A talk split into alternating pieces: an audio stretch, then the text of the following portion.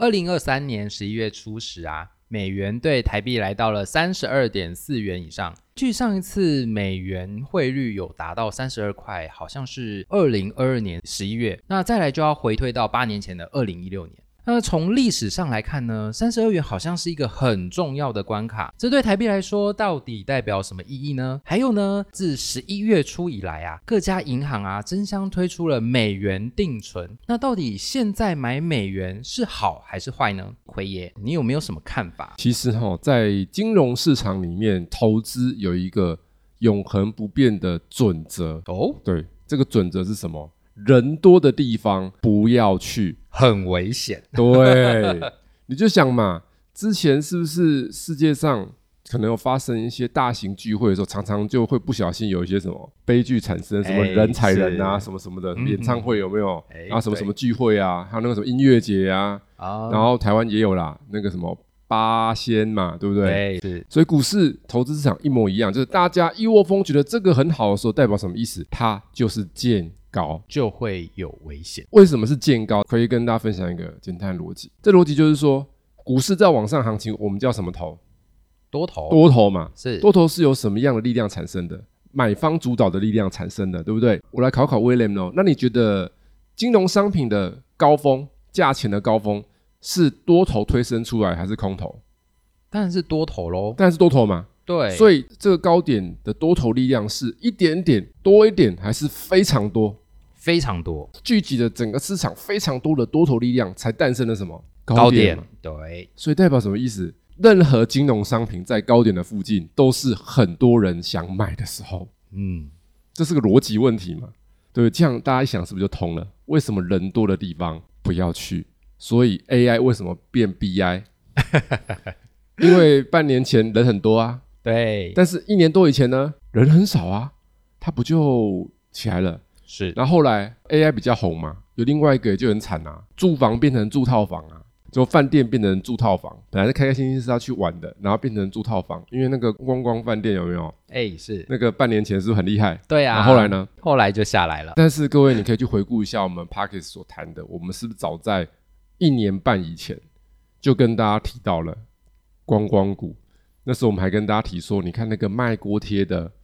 卖早餐的有没有？对，你只要随便买个一张，你就会发现你的锅贴吃不完，你的那个早餐吃不完。是是是，对。然后饭店可能饭店是住得完啊，对 啊，饭店可以住不少次，然后旅游可以去好几次，所以股市常是这样很好玩的。所以今天来跟大家分享一下，到底美元该怎么看呢？嗯，那待会我们就来跟大家一起讨论喽。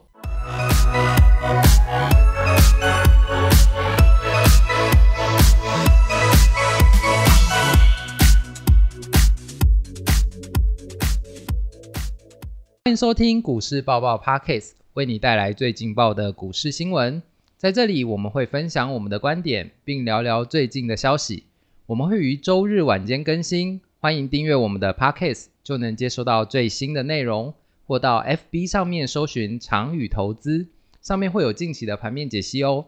我们的 YouTube 频道“股市百宝箱”也会于每周一或周二定期更新实战分析影片。好康分享，许多听众呢敲碗已久的线上课程终于开班啦！加入我们的官方账号 ID 小老鼠 CY 八八八，传送早鸟优惠折扣码 KY 八八八，可以享早鸟优惠报名。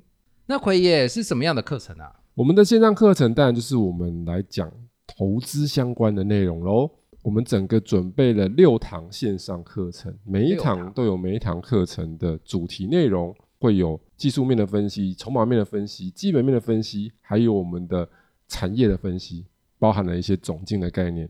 然后我们会结合了一些我们操作的方法，一年以上、两年、三年的这种长期投资，我们有一个操作的流程会带大家了解。那你如果是要操作几个月这种波段投资，我们也会有另外一套操作的 SOP，等于说。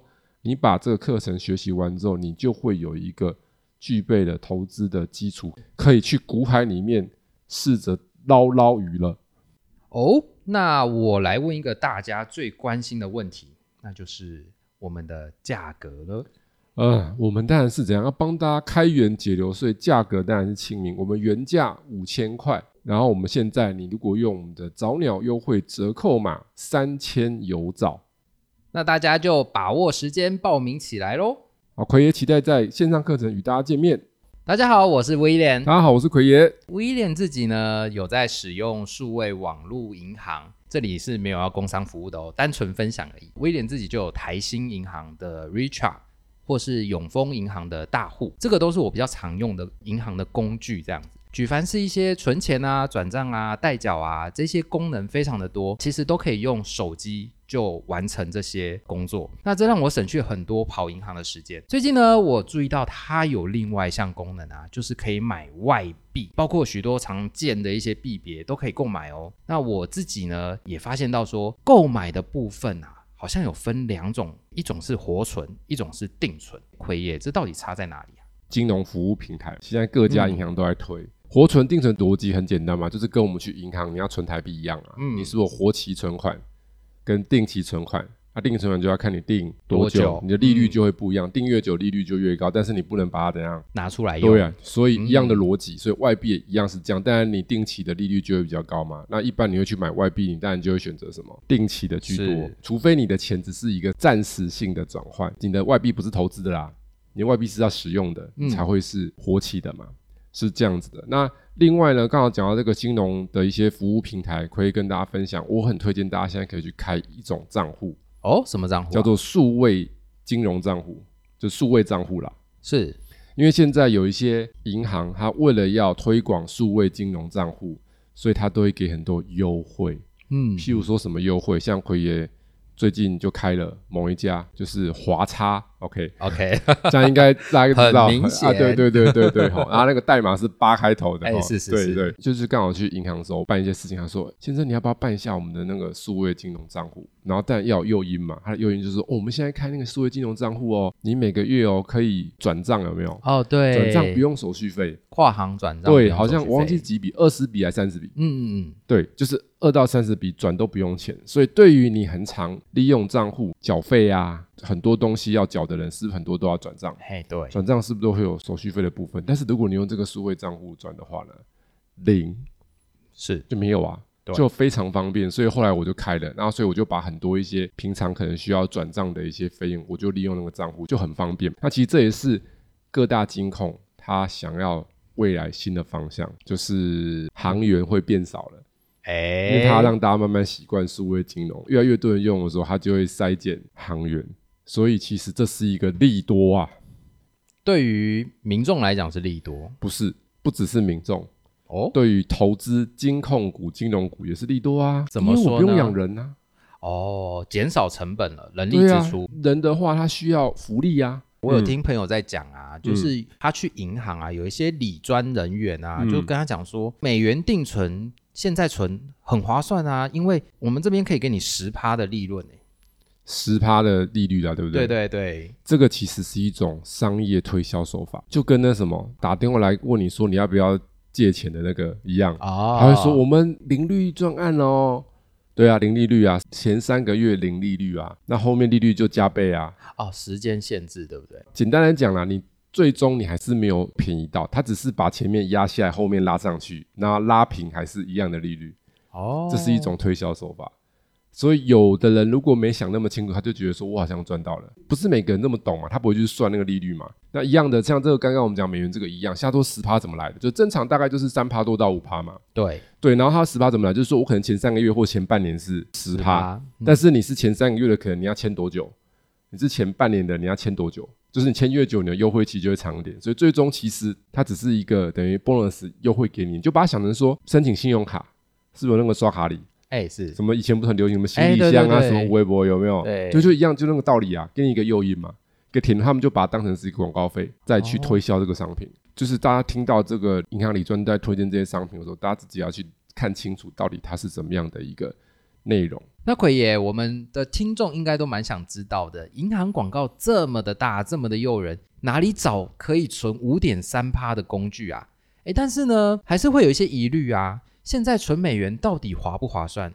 会不会就是说赚了利息赔了本金啊？然后我们来探讨一下啊，就是定存啊，一般定存会让人觉得就是稳稳的赚，它会有稳定的利息收入嘛。那早期台湾利率比较高的时候，可能就会有一些人把钱放在银行里定存啊。然后现在应该比较越来越少了，因为台币的利率很低嘛，嗯，所以银行就会推外币。但是你要想一件事情哦，你拿你赚的台币放在台湾的银行里面定存，你的钱会不会变少？账上的钱不会变少嘛？呃是但是如果算通膨，就要看通膨比例是多少嘛，CPI 是多少嘛。如果它通膨是三趴，你的定存是两趴，你实质上是负利率嘛，对不对？对但是我们先不考量那个，我们就单纯从账上看，账上上来看的话，你的钱不会变小嘛，对不对？对。但是你是外币定存，就不是这么一回事了，哦，因为你外币定存，你要多一个什么动作？换汇。嗯所以等于说你承担了一个投资的风险，什么投资的风险？外币投资的风险。哦，你先投资的美元嘛，然后你才去领它的什么利利息嘛？是，有没有感觉跟什么很像？买股票，哎对对你先去买了股票，然后它会配股利给你，这个跟银行里定存是不同一件事情。因为投资外币就是跟投资股票一样嘛，哎它有风险的啊。美元难道只会涨吗？难道美元不会动吗？美元不会跌吗？对不对？那银行在推荐你的时候，他会不会讲这些？哎不会，他会不会讲说美元会跌？他一定不会这样讲嘛。是他应该讲说，看利率很高啊，那一样的啊。就有时候那个主力在出货的时候啊，他会散渲染很多讯息，说你看我们今年股利多少，好多啊，嗯七十几啊。比如说那个什么长荣海运嘛，哎对对对，七十几嘛，那、你去买啊，啊你拿了七十几，结果除下来之后，股价还不是一直往下滑，所以你知道你多衰吗？因为你股价除下来是不是跌了七十几块？然后你拿了七十几块股利，只要它不涨，你是不是等于说左手换右手？嗯但是这个左手换右手很痛苦，你知道为什么吗？你的所得清单里面还要有长隆海运的股利啊，哎对，好像要明明你就没赚到钱，然后你还要算在那个你的所得清单里面呢，对，那不是很惨了吗？所以一样的道理啊，你在投资外币定存的时候，你要先想什么事情？这个外币到底会不会稳定，或是它有没有机会涨？基本上它会容易跌的，就不应该去定存了，是这样子的。问题回到这边来了，那美元怎么看呢？有没有历史的趋势可以看？哎当然有，当然有，喽，所以嗯奎爷推荐大家，你就上网去搜寻一个图，叫做美元指数的走势图。那我推荐你们可以上那个财经 M 平方，搜寻美元指数，是不是就有一张图出来了？然后这个图你不用很厉害的什么商学背景，反正看图说故事。什么叫美元指数？就是在衡量美元比较强或比较弱的一个指数。它往上跑代表美元走强，往下走代表美元走弱，弱，所以如果你是透过财经 A 平方的话，美元指数这张图它大概会涵盖了五十年左右，从一九七零年代一直到现在，有没有？是那我们看这五十年哦，在一九八零年的时候，是不是有一波往上？美元是不是升值？对不对？哎就是美元走升，但走升了多久？它从一九八零年走升，大概走升到了一九八四年左右，大概四年多。然后后面怎么了？啪，啪，对，就跟股市一样，就是涨完之后就啪，有没有狂跌？是但是这个跟股市不一样，等一下我会解密为什么跟股市不一样。是涨完有跌，但是股市不是这样子。我们先看完它的历史，它涨四年嘛，然后啪一下来跌跌跌跌跌跌跌跌到了一九九六年，一九八五年到一九九六年几年？哦，将近十一年，十一，年呐、啊，意就是说它涨四年跌十一年呐、啊，哦，好可怕，然后它又涨了，然后它又涨，它从一九九六年涨涨涨涨涨涨涨涨到了这个二零零二年，涨六年，对不对？对，然后后来又跌了，咚咚咚咚咚哎咚又下去了。咚咚咚咚咚咚到二零一四，所以刚刚的跌又跌了十几年，对，十几年，各位你没听错，哇，这个周期会不会太长？对，这是前面这两次，这近代史上的这主要这两次，第一次涨四年，是跌了大概十年，十一年、十年，然后第二次是涨了大概我们有刚推了一下嘛，大概六年，对不对？对涨六年也是跌十几年啦、是，所以是不是涨得比较少，跌得比较久？但是股市是不是这样？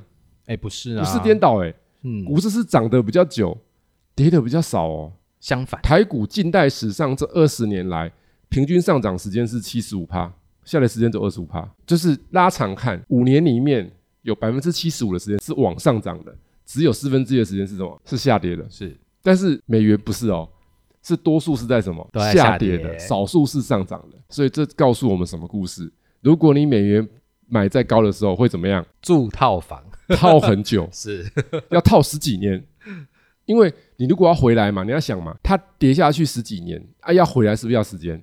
是，所以如果你是买在那个一九八五年的那个高峰，你永远回不来哦，他没有回来过啊，哎，对耶。它，没有回来过。然后如果你是买在两千零一年的高峰，到去年才接近而已，所以整整二十几年才快接近哦，嗯，还没有回来哦。那我问大家，那如果你买了美元，它一直往下跌，跌了十几年，那每年给你利息，你什么感觉？嗯，不太舒服，不太威威廉这样讲的太太那个了，太含蓄了。就回换个方式问你，你买了一只股票，每年都在跌，然后每年会给你一点利息贴补，你那个抚慰你的心灵，你要吗？我会唾弃它。对嘛？对不对？对，所以这是一个逻辑问题，你到底要的是什么？你不能为了要那个利息，而没有去注意到底这个东西的价钱会往上还是往下，因为你要先换成这个商品，所以你先该注意的是什么事情？这个商品会往上还是容易往下下？那你不要觉得很复杂，这是很简单的事情，因为打开来看就知道了。那为什么平常你看电视、看媒体会不知道？因为他们在推销你商品，他不会告诉你一些可能让你知道客户就不会买的东西，懂吗？哦他一定是引恶扬善嘛，是讲好的嘛，利率很高啊，他不会跟你讲说未来美国要降息，降息之后美元就会一直跌，他怎么可能讲这种话？拿石头砸自己脚。当你报章媒体这些推销东西看多的时候，你就会乱掉了。嗯，大家如果清楚的话，应该也有很多我们的学员在听我们的这 podcast 啊。奎爷主要在做什么？我们是金融投资教学嘛，立场不同嘛，我们是帮助大家去了解说，到底金融市场这些商品该怎么样去看待，怎么样去分析，怎么去做投资。所以，我们当然会依据我们所学的专业跟经验，跟大家做一个很理性、很客观的分析，让大家了解说，原来它是这么一回事。对，事实上它就是这么一回事而已啊。那奎爷，我这样看起来啊，按照这个趋势来看，后续美元不就要跌个十几年跑不掉了吗？嗯，很合理啊。是啊。那到底会跌到哪边啊？这其实很简单，因为我们一般在看待不会直接看美元指数嘛，我们会看台币对美元，所以我们这时候就切回到台币对美元来看一下，我们台币对美元的数字是不是三十几、二十几？有没有？是就是多少台币换一块美元，数字越大是台币贬值，数字越小台币升升值，所以我们过往这十几年来的高峰大概都在三十二 up，对不对？对，三十二 up，所以最近这几个月是不是 touch 到三十二 up？对，然后之前也有 touch 到三十二 up 过，但是大家可以发现这个点位其实没有越来越高的现象，前面都是有点略低，就是在八年前的话，大概有 touch 到三三三三多，然后在三年前有 touch 到三二多，那现在是三二多，没有 touch 到什么三33所以也就是说，从这个数据来看的话，台币对美元的最弱的情况大概就是三二三三，但是强的地方是不是有变更强？在二零二一年的时候，是不是升到了二七多？对，所以代表什么意思？现在它的 range 已经可以扩展到三二三三到二七二八了。我们用历史的数据来评估，那你自己算一下，三二三三，你现在在三二多去买了美元，它如果过了几年后变二七多，非常的嗯，注意哦，你变二七多是你有台币开心哦，但是你有美元会哭哭哦。是对，因为 你懂吗？本来你一块美元换三十二块多台币嘛，但是变二七多是你一块美元只能换什么？二十七块，二十七，块多台币。对对，所以差了多少？你自己算一下，三十二点多，二十七点多，五嘛，对，五是不是十几趴？嗯嗯，所以代表什么意思？你每年如果拿三趴多的利率，你可能要拿个四五年才可以把这个跌的怎样？补回来，对，补回来打平而已哦。嗯嗯，所以你就会发现一件事情，到底我在买这个要干嘛的？那当然，maybe 你报个七八年、七年、八年、四年，可能它又有稍微回来一点，但是你会发现一件事情，跟你当初想的是不是同一件事情？哎，它不是，不是同一件事情，因为它不会直接告诉你说美元要走弱的这个事情。不然银行怎么样赚钱？雷曼兄弟怎么样赚钱的？上次是不是提到那个华尔街之狼？对怎么赚钱的？包包装啊是，对啊，所以你越不清楚，你就越容易被这些机构多赚钱。你很清楚，你就不会被他们赚到。简单嘛，你都不会做投资，你都不会做股票，你就只能去买基金嘛。嗯，比较基础的金融商品或者什么外币投资啊、什么定存什么什么的，对不对？但是你如果自己会做，你就不用给这些金融机构赚钱啊，你就自己操作就好啦。你就不用缴那基金的那些管理费什么什么的啊，对不对？那除了我们刚提到的美元定存以外啊，威廉最近在跟朋友聊天的时候，也有提到一样东西，哎，就是美债。嗯，那奎爷，你怎么看美债这样商品啊？哦，如果是美债，又是另外一件事情了。哦，为什么是另外一件？哈，因为我们刚刚去看美元指数的时候，它是过去这几年这是不是都在往上？嘿，就是美元一直涨嘛，所以你现在买是会容易买在高峰，对，所以不行嘛，不合适嘛。但是如果去打开美债来看的话，美债我们就拿几个 ETF，元大有二十年的嘛，也有一年到三年，我们就现在看这一档元大美债二十年零零六七九 B 这个 ETF。我们打开这个 ETF 看它的走势图，你会发现一件事情：它的月 K 长期是一直在往下，是的，所以代表什么意思？现在这个长期的美债是很低的，因为它在三年前有四五十，现在只剩三十。对，然后它以前的正常水位大概还有三十五左右，对吧？嘿就它是从三十五涨到五十几去嘛，所以它现在离它正常的水准还有一段距离，至少还有五到六块吧，就等于说还有十几趴的空间。所以同样的，如果以投资的角度来讲，买美债远胜买美元，哦，我懂意思了，就因为它现在比较低嘛，嗯对不对？那为什么买美债远胜于美元？你去买美债，好，你买 ETF，其实它也是把你的钱拿去换成美金去买美债，所以等于说它也帮你换了汇啦。哦你懂意思吗？它一定是这样子。的对，虽然你买的是台币，但是他拿了钱之后还是去换成美元去买美债嘛，所以它中间的投资的报酬也跟利汇率有关系。所以我们已经知道了，美元势必会跌。对，但是如果美债会涨呢，是不是就有机会把这个跌哦，米平回对来，抵掉了？对，所以它如果可以抵掉的话，你是不是就可以纯赚它的股利了？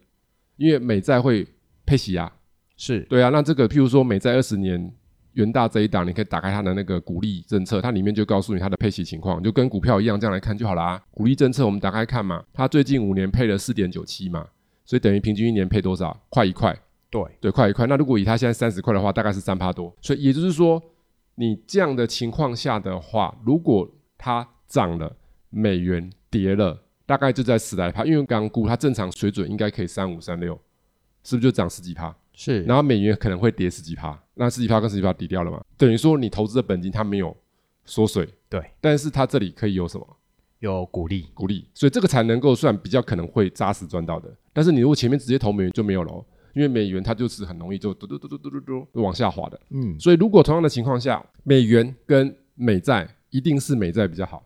如果是只有这两个在选的话，那美债又有分什么短天期的债跟什么哎，长天期的？更长天，期像二十年就是长天期的，那也有短期的，就一到三年的。那奎爷这到底差在哪里呢？我们就以远大的来比较哈，另外一档是零零七一九 B，反正那个后面有 B 啦，都一样。好，那这是一到三年，这是短债了哦。刚刚那是长债，这个是短债。那我们看一下短债跟长债，哎，是不是感觉不一样？哎，不一样哎，短债已经有跳起来了，但长债还趴在什么地上？嗯，然后再来，我们看一下短债的股利如何。它现在三十一块嘛，其实价钱跟刚刚的长债差两块，差一块多而已，对不对？对刚刚的长债是二十九点多，这是三十一点多，差一块多。然后股利呢，其实这个比较少，近五年它配发了这个二点九，但是其实前面这几年可能看的话会比较不准，因为利率它比较低，因为前面低利率嘛，对，低利率的时候，它的那个利率就被影响，因为我们看看是长债，长债它短期的利率，如果美国 FED 的利率下去的时候，它被影响的程度会比较小，因为它是是长的债，这是短的债，所以你可以发现它降下去的时候，二零二零年跟二零二一年的股利就很差，但是现在股利是有一块的，大概也是三帕多，所以短债跟长债其实它的最大差异是什么？就是它的价钱会对于美元的利率的上下敏感度会不同。这时候不要讲太深入，不要讲什么马凯尔五大定律了，讲到大家会想睡觉了。如果是念商学院的哈，听到教授讲这段就开始就想睡觉了。好，是对，那我相信，像奎爷当初在看那个书的时候，第一次看的时候，我也是有点想睡觉，但是我还是强忍着这样逼自己看了三次、四次、五次，到大概第四次、第五次开始有一点感觉，好像我跟马凯尔有一点连线了。对，大家看到四五次之后，哈、然后看到十次，你就突然觉得你跟这马凯尔好像心灵相通了这样子。但是前提是你要能够看十次，很多人看两次就已经不想看下去了哈。然后就想说，我直接背一背吧。可以讲看是我试着要去理解它啦。那我们在念书的时候不会是背两次背三次背四次背五次背这样背六次，然后。考完试 OK，然后还给教授。好，那回来好，所以我们可以简单整理一下，我们就把图表，我们把美债一到三年跟美债二十年的跟美元指数，因为美元指数就会受什么影响？美国的利率影响，利率就会影响美元的强弱嘛。那我们来看一下，我们就从那个基准点，就是二零二零年疫情之后，它这里是不是我们的美元？它是先弱。后升，嘿，对，就是前面是降息嘛，后面是不是升息？所以在升升升的过程当中，其实我们可以看到它的长债都还是一直在下滑，下滑。就是他说我还是 弱，对对对，就是弱弱弱弱弱。但是如果是短债的话，它的情况是不同的。短债是什么？前面还是有跌一下，就是它升的初期还是有跌，但是升的中后段。短债已经有点怎样？哎，它就回来，就是受到市场上的青睐了。嗯，懂吗？代表什么意思呢？以这个整体的市场趋势来研判的话，美国在激烈升息的时候，市场的资金愿不愿意去买美国的长债？嗯，不愿意，不愿意，不愿意，是不愿意的。考虑什么？短债是啊，短债就是短进短出嘛，想成股票啦，一个炒长线，一个炒什么短线的，就是。美国这些资金就是回流美国资金嘛，因为美元走强，钱就是回流美国的这些资金，有很多一部分去买了什么美国的短债，但是他不买什么。不买长债，不买长债啊！原因很简单，其实我可以告诉大家原因，因为这些资金一定不是一般人买的，都是投资银行这些金控大公司买的嘛。他们的目的是什么？我只是 parking 啊，暂时 parking。嗯，他目的是什么？他知道过了一段时间之后，股市又好了，我再把钱怎样移出来？哎，对对对对对，就拨回来的意思。他是暂时进去出来的，所以就变成说，从这个趋势面有一个很诡异的地方，就是说大家好像觉得美债长期的不太行。嗯。推测原因就是说，这次强力升息完之后，后面又会怎么样？再降息，又会降息。啊，美元是不是又会变薄？那美元变薄就促使什么？金融商品的价格在往上冲。所以这时候你去持有美债，报酬率一定很烂，因为债券是报酬率在金融商品里面是数一数二烂的。所以你随便去买一个原物料，或者去买一个股票的报酬率都比什么债券还要高，而且它还是长天期的。第一个就是它的吸引力不足，报酬率的吸引力不足，这是第一个原因。第二个原因就是说，美国的债券二十年的债券，照美国人这样玩这个 Q E 大法，它的债主高楼，对不对？是会不会难保以后债券会不会有一些问题危机？嗯，我们危机不是说挂掉，美国但美债不会挂，但会不会有危机？就是爆一些雷嘛。所以反而大家对于长债没有那么青睐，因为美国的政府赤字是很严重的啊。嗯，美国政府的债是一直这样有没有往上堆，然后前面又做了这么多 Q E，所以如果从市场行情面来看的话，可能在股市不好的时候，你去买美债短期的还可以考虑，长期的可能你就要波比一下。就是看起来是很美好，就是目前看起来感觉好像蛮美好的，价钱很低，又有股利可以领。对啊，然后很多人可能都会这样讲，但是这些人他可能没有那么多深入的研究。我们在做金融市场观察的时候，我们不会只看现在。过去我们还要去评估什么未来？因为刚刚奎爷跟大家分享到的是未来，为什么？因为这很吊诡嘛。因为正常来讲的话，同样是这个情况下，应该长债也要有一点怎样起稍微起色，它完全没有啊。哎，它是完全没有起色，趴在地板上。对，所以代表什么意思？美国的这些市场资金，他不想去买美债二十这种长期的美债啊。坏，为什么？他为什么不买？可能他认为说不会猴嘛。嗯，而且还有他承担一些风险嘛。